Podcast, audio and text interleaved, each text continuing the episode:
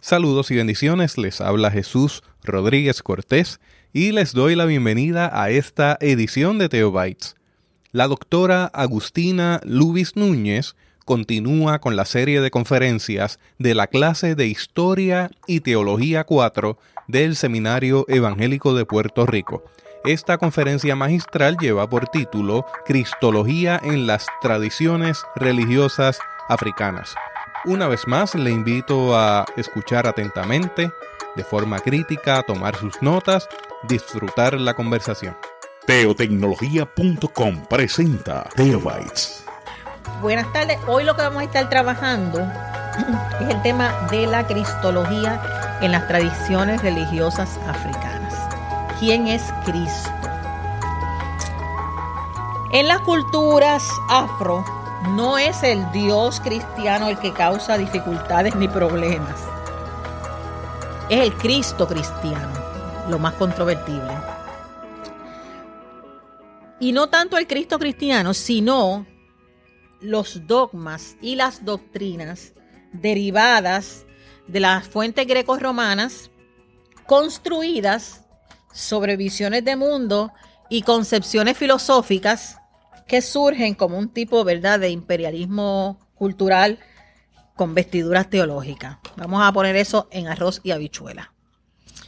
No es la figura de Cristo quien trae problemas en el mundo afro, afro o las tradiciones religiosas africanas, sino son los dogmas que nosotros hemos recibido, las doctrinas que hemos recibido, que ustedes saben, que se basaron, esas primeras doctrinas de quién es Jesucristo, se basaron en precisamente las visiones de mundo del mundo greco-romano. Por eso Jesucristo es el logos, por eso eh, la, naturaleza divina y la humana tienen que ser de esta manera. todas esas doctrinas que se derivan de los primeros siglos del cristianismo para definir quién era Jesucristo, tienen totalmente eh, una vestimenta cultural greco-romana con vestiduras teológicas. Y eso es importante, es importante conocerlo. Y esa, ese, es, ese ropaje cultural es lo que choca con las tradiciones africanas. Antes del concilio de Niceno, ¿cuándo fue el concilio de Niceno? En el 325. Usted olvídese del número de seguro social suyo. Acuérdese que el concilio de Nicea, el primer concilio ecuménico de la iglesia, fue en el año 325. Ahí es que se decide muchas de las doctrinas que nosotros afirmamos. Y en, antes de ese concilio, antes de que se, se asumieran estas doctrinas, las nociones de Jesucristo, quién era Cristo, eran nociones más abiertas, más fluidas. Incluían el enlace directo de Jesús con África a través de la referencia a Egipto que está en Mateo 2.15. De Egipto llamé a mi hijo. Y la semana pasada vimos que Egipto es un país africano. No se olviden eso nunca. Los estudiosos bíblicos nos dicen que Mateo saca esa frase del libro de Oseas, capítulo 11.1, y del libro de Éxodo, capítulo 4.22 para mostrar que Jesucristo cumple con lo que Dios había dicho por labios del profeta y hacen un paralelo también entre Jesús y Moisés de alguna manera. Además, en el contexto helénico en el que he recibido el Evangelio de Mateo, la referencia a Egipto puede deberse, ¿verdad? Puede referirse a al rol de refugio que fungió Egipto a la gente que escapaba de los tiranos y los déspotas. ¿Por qué es que Jesús va con su familia? Jesús no va, él lo llevan, era pequeño, a Egipto, porque querían matarlo. Los niños querían matarlo. Y huye a Egipto. Y entonces esa referencia de Egipto llame a mi hijo es que de ahí Dios lo trae nuevamente, ¿verdad?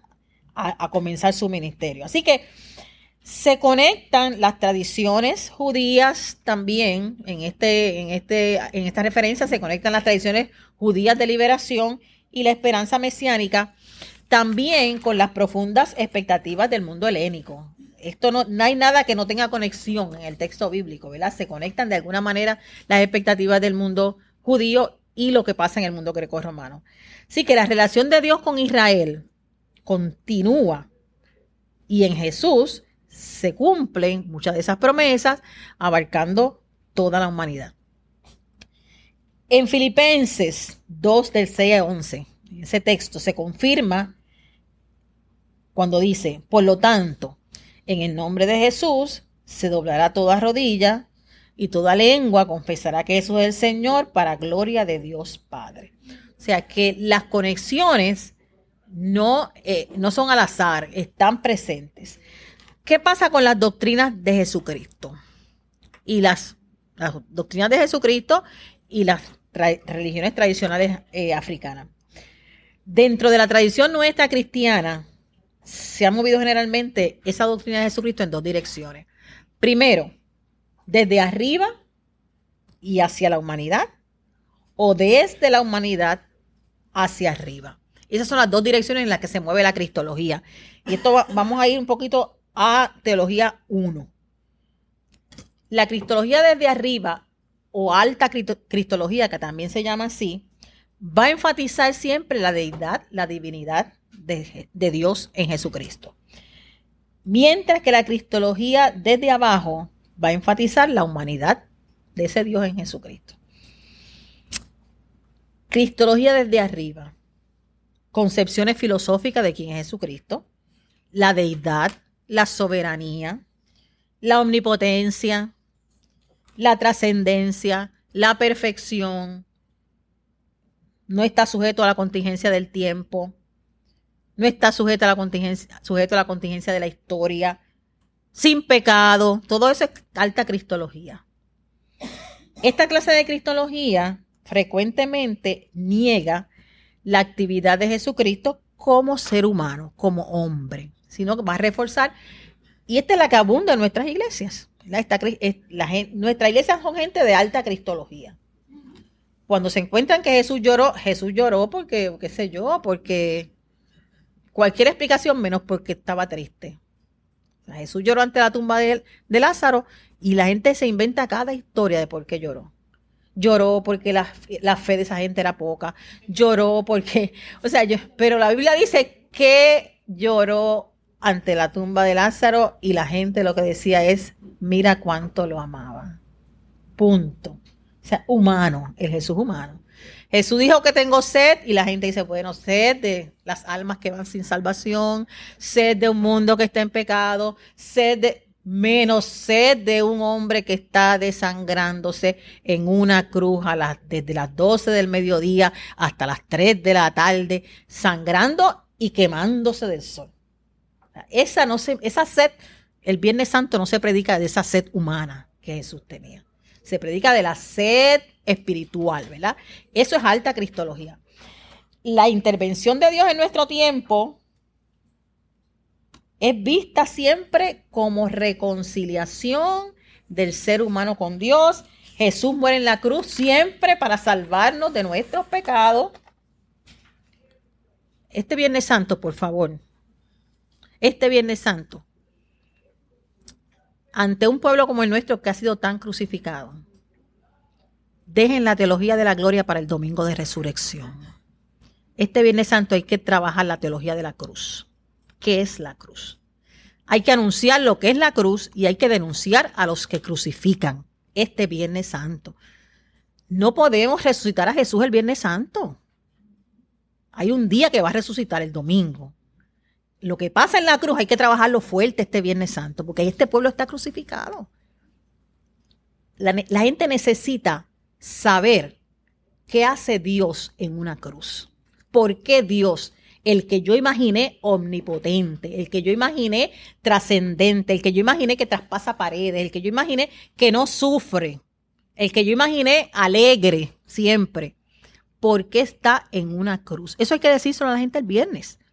La gente tiene que salir con una nueva, con un anuncio, con un evangelio de lo que pasa en la cruz el, derramamiento del amor de Dios hasta lo, hasta lo máximo es lo que pasa en la cruz. Dios reconciliando al mundo consigo mismo. Y eso causa dolor y causa sufrimiento y causa angustia y tiene que exclamar, Dios mío, Dios mío, ¿por qué me ha desamparado? Si de alguna palabra hay que predicar el viernes, los que usan el calendario litúrgico, que yo no lo uso, pero los que lo usan, tienen que predicar de Dios mío, Dios mío, porque me han desamparado, porque estamos estudiando a Marcos ahora en este, en este periodo, y es la única palabra que dice Marcos que Jesús expresó desde la cruz. En Marcos no hay ninguna otra palabra que eso haya dicho. Dios mío, Dios mío, ¿por qué me han desamparado? Y este viernes no podemos decir en ningún altar que haya un estudiante del seminario puede decir que Dios desamparó a Jesús en la cruz. El salmo que Jesús cita, el salmo 22, es un salmo de confianza. Léanlo completo. Es un salmo donde la persona se queja y al otro minuto expresa su confianza en Dios, en la presencia de Dios. Así que decir que Jesús se sintió abandonado, porque dijo el primer texto del Salmo, porque los, los evangelios recogen el primer texto del Salmo, no cumple con la realidad porque el Salmo es un salmo de confianza. Y en el salmo de confianza se resiste, pero no se abandonan los proyectos. Y eso es lo que Jesús hace en la cruz. No abandonar el proyecto por el cual él estuvo predicando todo este tiempo. Y no le voy a decir nada más porque ese es mi sermón de Viernes Santo. No puede ser, no puede ser. Así que, no, yo se lo entregué completamente a los pastores metodistas en un taller que hicimos. Así que los pastores metodistas se los pueden prestar. El, el Jesús de la alta cristología estaba allí en la cruz como en una, un drama para muchas personas. Hay personas que piensan, no, si no sufrió, él era Dios. Eso era para que nosotros, ¿verdad? Creyéramos, pero él era Dios. No, no, no. En la alta cristología, como divino, ¿verdad? Cristo no es una deidad secundaria, es igual, a Dios. No es una deidad subordinada tampoco. No es un demiurgo griego, un, dios menor o un medio dios. No, en la alta cristología, él es el homoousius. ¿Qué significaba homoousios de teología 1? Cristo, homo, Jesús, homoousios con Dios. ¿Qué significaba esa palabra homoousios? De la misma sustancia. Eso es importante para la alta cristología. Afirmar que Jesús es de la misma sustancia. Eso es lo que dice el credo niceno. Todos esos conceptos vienen de la filosofía griega. Todas esas palabras son griegas. Así que en esta cristología, en esta alta cristología, si Cristo no es igual a Dios, no hubiese podido salvarnos. En la alta cristología, si Cristo no es igual a Dios, no hubiese podido salvarnos.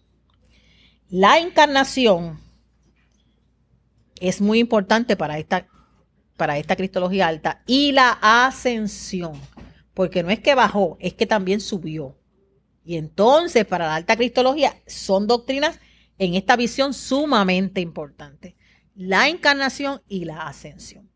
Entonces, la cristología desde abajo o baja cristología va a enfocarse en el Cristo terrenal, la relación de ese Jesús con la condición humana. Él nació de una mujer, sufrió como sufren todos los humanos. La baja cristología no alega que María se quedó virgen después que nació Jesús.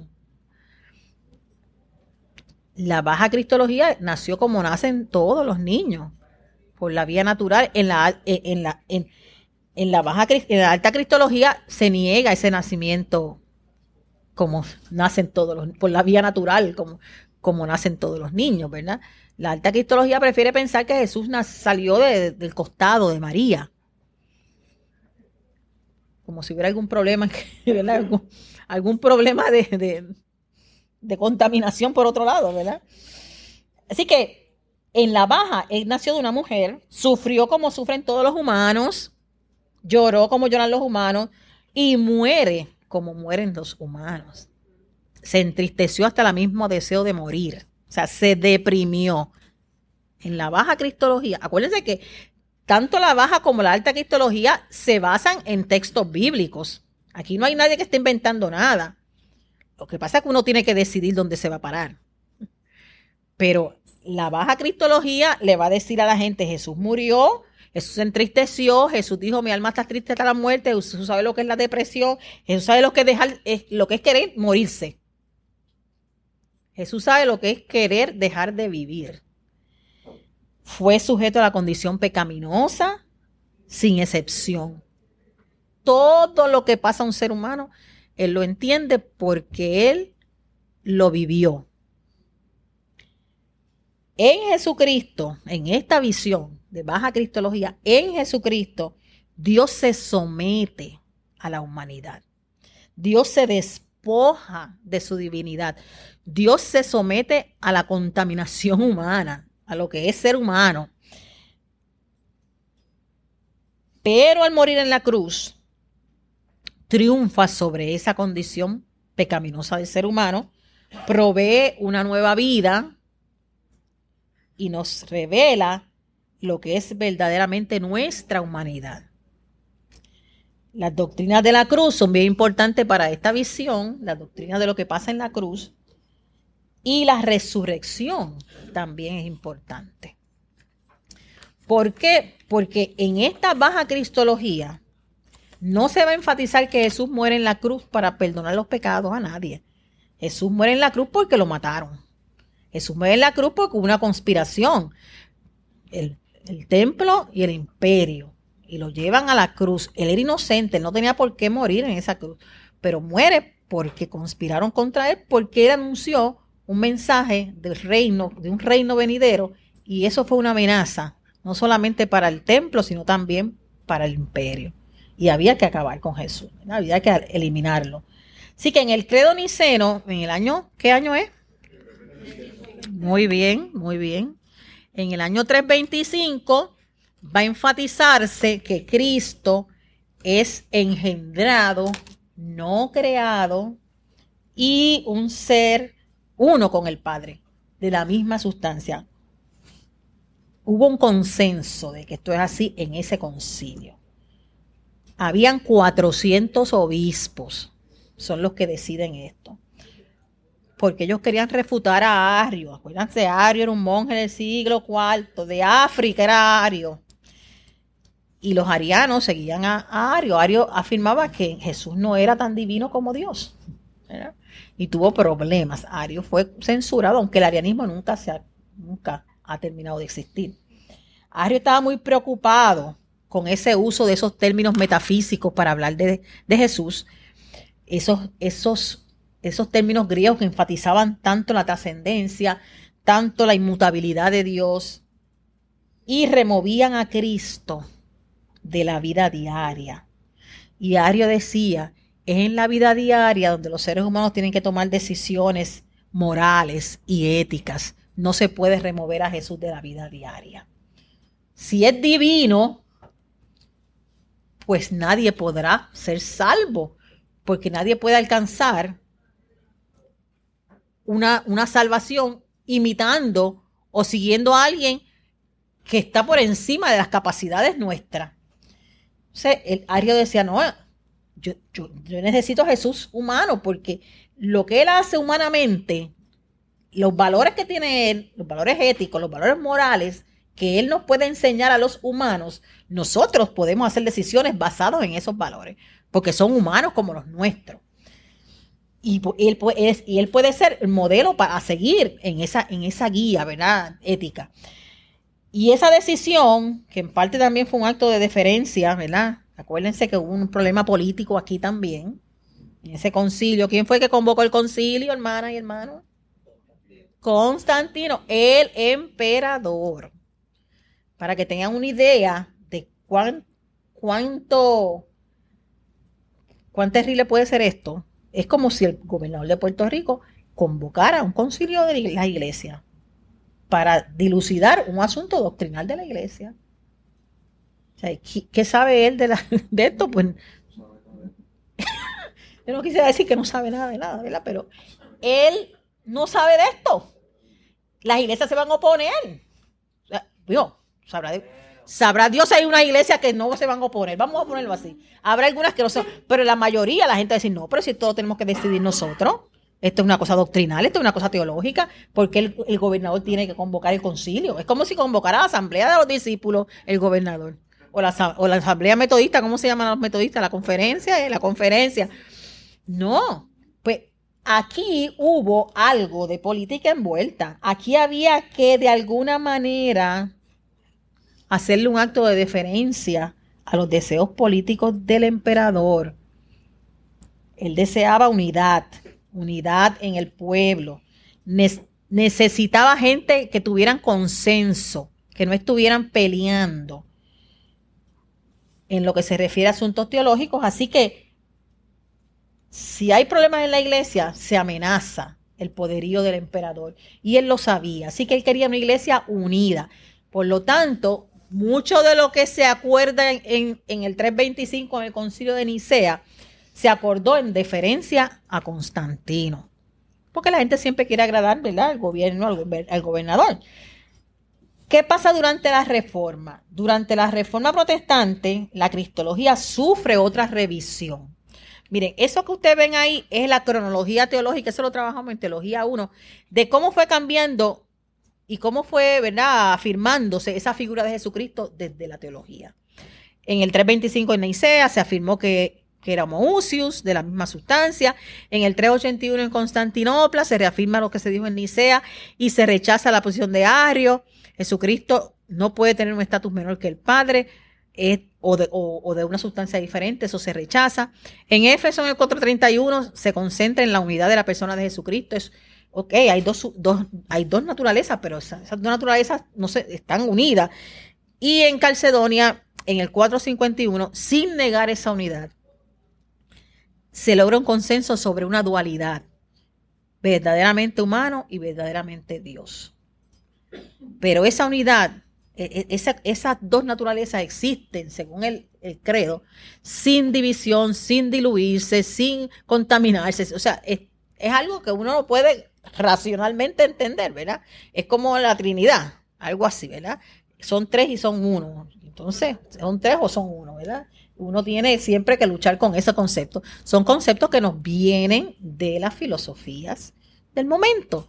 Y nosotros tenemos ahora que bregar con ellas, contextualizarlas a la realidad nuestra, porque tienen sus lagunas, tienen sus momentos que uno no entiende por dónde voy a explicar esto a, un niño, ¿verdad? O a un adolescente o a un adulto. Todavía en la iglesia usted se va a convertir en un plato de espagueti cuando empieza a explicar cómo es que tres son uno. Sí, Sí, ¿cómo es que dos naturalezas pueden existir unidas sin, sin unirse? O sea, sin mezclarse. O sea, son explicaciones que no podemos dar. Así que nosotros por la fe lo creemos y no vamos a preocupar mucho porque yo siempre digo que esa no es la pregunta del día del juicio.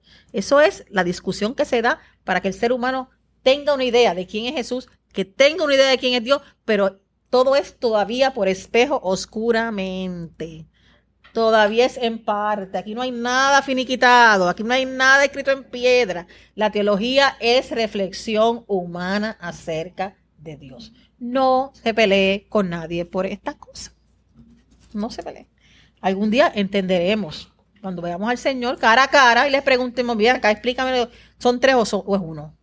O las naturalezas de Jesús, le preguntaremos a él cómo es esto que eras humano y que eras divino. Nos explicará en su momento, ¿verdad? Pero eso no es cuestión, no es, motivo de, de- de pelear con nadie. La reforma sufre otra revisión. En la teología de Juan Calvino, específicamente, Calvino va a enfatizar a Jesucristo fuera de esas ideas de greco-romanas un poco, y va a enfatizar a Jesucristo como profeta, un Jesucristo sacerdote, un Jesucristo rey, otras imágenes. Karl Barth, siglo XX, va a decir, va a revisar a Calvino va a decir, también Jesús es Señor, y a la misma vez que el Señor es siervo, y a la misma vez es testigo. O sea, otras imágenes, otras maneras de ver a ese Jesucristo que no tienen que ver con las dos sustancias, que no tienen que ver con el homooucio, que no tienen que ver con la unidad y la separación entre las dos naturalezas.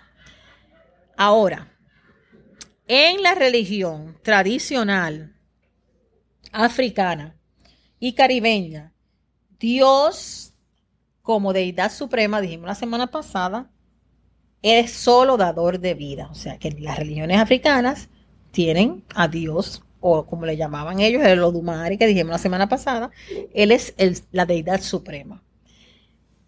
Así que la tradición africana va a afirmar ese Dios supremo como aquel que está por encima del cosmos y incluye la humanidad. Pero también va a incluir que está por encima de espíritus o divinidades, por encima de antepasados y otras fuerzas en seres animados o inanimados. Dios por encima de todo lo que exista. Recuerden que decíamos la semana pasada que la cosmovisión africana es una cosmovisión fuertemente espiritual. Los espíritus explican todo lo que pasa, las enfermedades, las, eh, las cuestiones ambientales, los cataclismos, eh, todo las enfermedades del alma, del espíritu o de la piel o de lo que sea, hay una explicación para eso, porque ellos encuentran que hay espíritus en todos lugares, espíritus en el agua, espíritus en el aire, espíritus de la tierra, los antepasados, la gente que se muere regresa a la comunidad de alguna manera, o sea, esa cosmovisión espiritual usted jamás se la va a quitar a un africano, o sea, no, no es posible arrancársela, porque esa es su cosmovisión, eso es su forma de ver la vida, como la nuestra es diferente. Así que el Dios cristiano es conocido a través de Jesús, primordialmente, y dos cosas importantes que ellos trabajan. Hay dos cosas importantes en la religión africana con referente a Jesús. ¿Cómo es que Jesús, Jesucristo, se relaciona con la creación? Porque no puede, no puede estar desconectado de la creación en el mundo africano. Es bien importante. Dios es creador. Vimos la semana pasada que Dios es creador, ¿verdad? En la, la semana pasada en la clase hablábamos de eso. Y segundo, ¿cuál es la relación de Jesucristo con la humanidad y su significado redentor o salvífico? Esos son dos temas muy importantes en lo que es la cristología que proviene de las tradiciones, gente de las tradiciones africanas. Con excepción de la iglesia oriental ortodoxa, que enfatiza esa relación cosmológica de Cristo. Ustedes saben que el cristianismo en el siglo XI se dividió la primera, la primera división grande, fue en el siglo XI que dividió la iglesia en iglesia occidental e iglesia oriental. La iglesia occidental va a estar enfocada en una doctrina de redención, caída y redención. La iglesia oriental va a estar enfocada en una doctrina cosmológica donde Dios lleva a toda la creación hacia su plan salvífico y no hay ninguna historia de caída y redención como entendemos en el mundo occidental. La salvación no es para el ser humano únicamente, como nosotros entendemos acá. En el mundo oriental la salvación es para toda la creación. Y que de eso se encarga Dios. No tenemos nosotros que encargarnos de salvar al mundo entero. Ese trabajo de Dios no es del ser humano. Él, a excepción de esta iglesia, que enfatiza esa relación cosmológica de Cristo, el cristianismo que llegó a África y al Caribe fue de variedades europeas y norteamericanas que enfatizan primordialmente la doctrina de la caída y la redención. Justificación, santificación, salvación personal, individual, y va a de-enfatizar lo que es el cosmos y la naturaleza dentro de ese plan salvífico de Dios. Pero una cristología que se da en las culturas africanas va a enfatizar las fuerzas del bien, las fuerzas del mal y los fenómenos que se dan en la naturaleza conectados a la persona de Jesucristo. Por lo tanto, Cristo tiene que ser entendido como Señor que tiene que ver con el pecado humano, con el vivir rectamente, que es una preocupación mayor en África Oriental. En las tradiciones, todas las tradiciones de avivamiento en África Oriental, hay una preocupación muy fuerte con el vivir en rectitud. Tiene que ver con el mundo natural de divinidades y de espíritus, de fuerzas malignas, que, que es una preocupación mayor en África Occidental. Y tiene que ver con las fuerzas de liberación también políticas y sociales, que es una preocupación mayor en, el, sur, en el sur, sur de África, en Sudáfrica y en el Caribe. Así que se, en, en la cristología que proviene del mundo africano se van a dar esas, esas tres, ¿verdad? Tendencias o esas tres identificaciones de alguna manera de Jesús. El Jesús que tiene que ver con la naturaleza, el Jesús que tiene que ver con las cuestiones políticas, el Jesús que tiene que ver con las fuerzas del mal. Todo esto es parte de la reflexión que se hace desde la persona de Jesucristo. Algunos títulos de Cristo son interesantes, algunos títulos que se le dan en el Nuevo Testamento, que son teológicos y culturalmente ¿verdad? significativos también. Eh, vamos a ver cómo esos títulos que se dan en el Nuevo Testamento y que nosotros los adoptamos también, tienen unas implicaciones también en este mundo africano. Por ejemplo, eh, Jesucristo el Mesías. ¿Qué significa el Mesías? El ungido, el ungido. En Israel se le confería al ungido autoridad y santidad de Dios. Esa persona era ungida, era separada, se asociaba la unción con el sacerdocio, se asociaba la unción con el reinado, los reyes también se ungían. Y entonces en Cristo es asociada con la tarea divina, con su divinidad. La autoridad que se le confiere a Jesús por ungimiento es importante en las religiones tradicionales africanas. Porque es símbolo, unción es símbolo de poder, es símbolo de salud, es símbolo de buena suerte, es símbolo de sabiduría. Todo eso significa la unción en el mundo africano. La unción tiene un carácter sagrado y es asociada con ese rol de Jesucristo como el Mesías de Dios, como el ungido de Dios.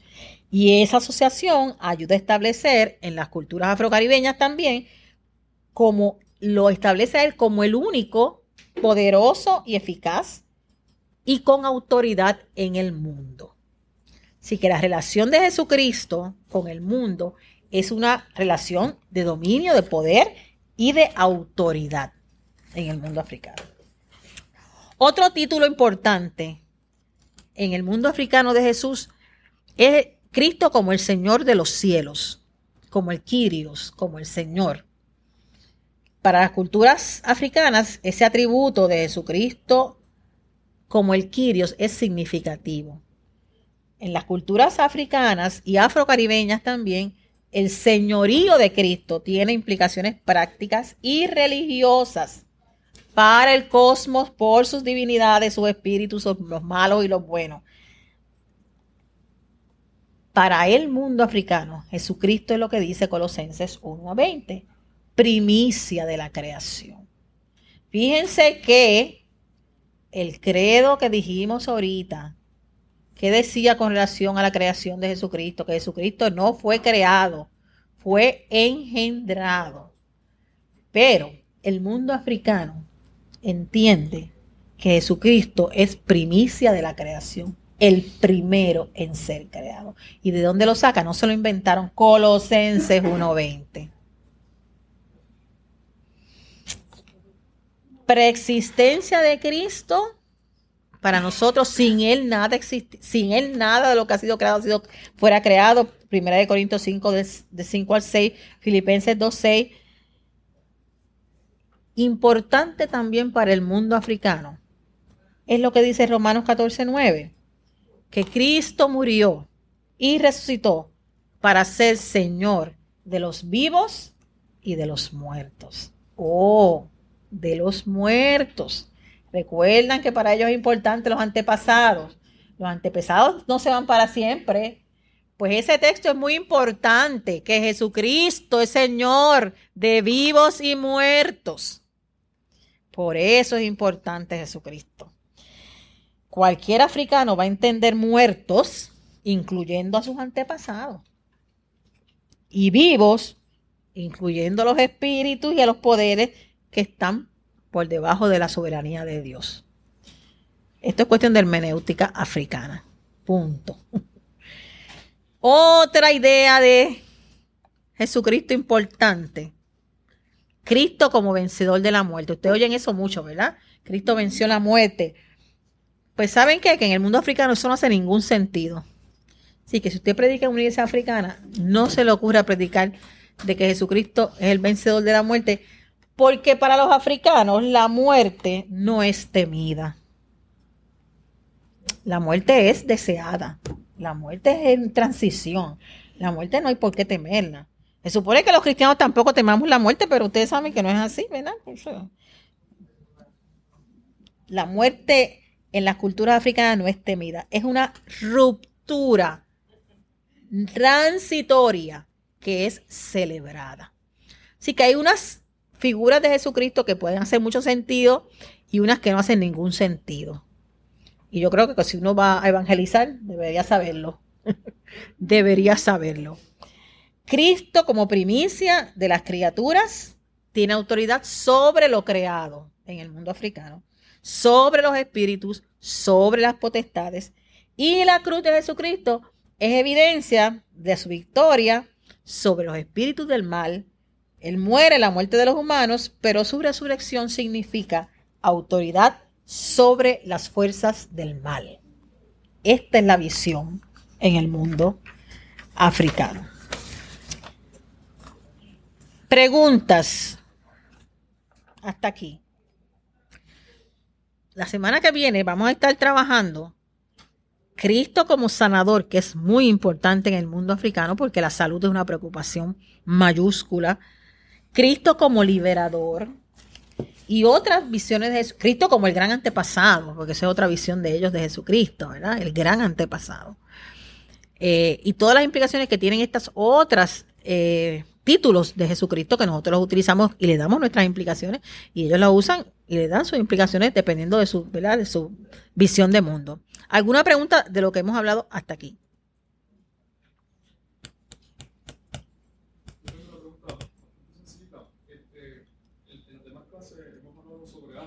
Eh, como, país, y dentro de ese país, pues, los otros países que... Continente. Eh, eso que usted nos trae es más o menos en, general lo que... En general. En África, en todo el tiempo, o sea, que no importa en qué área... Sí, eso, eso es bien general, porque cada cosa tiene sus matices y en cada lugar tiene sus, ¿verdad? Bemoles y sus... Pero eso es en términos generalísimos, generalísimos. Esto, este trabajo, ¿verdad? Que ustedes están así, que, hemos, que estamos trabajando de semana pasada, es producto del trabajo de unos teólogos africanos que me, alegra mucho saber. Eh, ya él estaba en África por dos semanas en un, viaje eh, con jóvenes en el mundo ecuménico y hay una foto que él está con los estudiantes de aquí y un señor. Yo le pregunté quién es el señor que estaba en esa foto. Pues ese señor es John Beatty. John Beatty, yo en el primer día de clase, ustedes no se acuerdan, pero yo les hablé de que John Beatty es el primer teólogo africano en escribir una teología sistemática desde las tradiciones afro, africanas. Y, esto, y de la casualidad que estaba en esta actividad y ellos se tomaron una foto con él.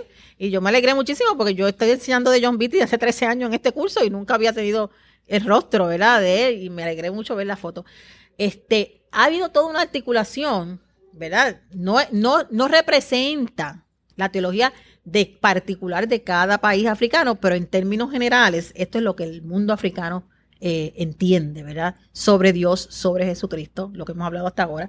Y vimos la semana pasada que es bien variado, o sea, este, es bien variado desde los nombres hasta los atributos, pero cuando uno hace el trabajo, ¿verdad? Que, que hace la teología sistemática, que es conectar A con B y B con C, y da cuenta de que hay unas cosas, unas comunalidades, o como decimos en español, unas, unas coincidencias, ¿verdad?